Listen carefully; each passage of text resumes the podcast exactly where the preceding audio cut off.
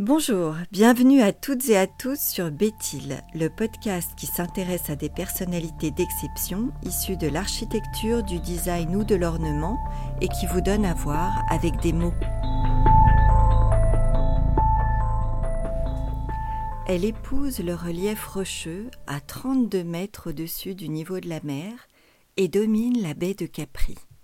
La villa Malaparte est un parallélépipède de briques d'un rouge pompéien, de ciment, de céramique et de bois, qui s'étend sur 54 mètres de long, 10 mètres de large.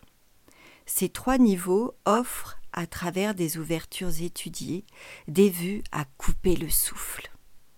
Un escalier vertigineux en pyramide inversée court sur un des flancs extérieurs, jusqu'au toit terrasse. C'est un gigantesque solarium en trapèze où s'élève un mur blanc, tout en courbe, telle une abstraction de vagues qui nous renvoie aux espaces solitaires des toiles de Quirico. La villa Malaparte est directement issue de l'imagination et de la volonté farouche de son propriétaire, qui défia les impossibles d'une époque en plein conflit œuvre totale d'aspiration classique et moderniste, s'y côtoient différents styles, à la fois modernes et archaïques.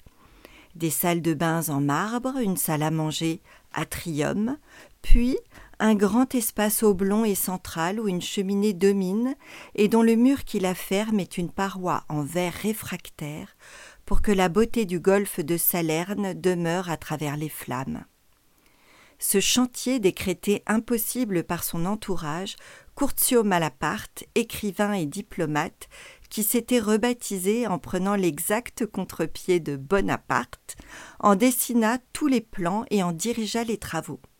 Son architecte, Adalberto Libera, semble n'avoir qu'à poser sa signature à ce projet fou.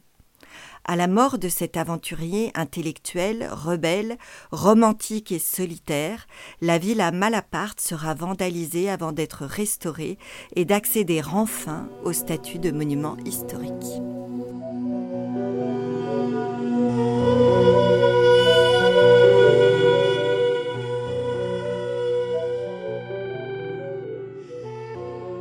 Si ce podcast vous a plu, retrouvez-nous sur Instagram, béthil-du-8 podcast et partagez-le. À bientôt!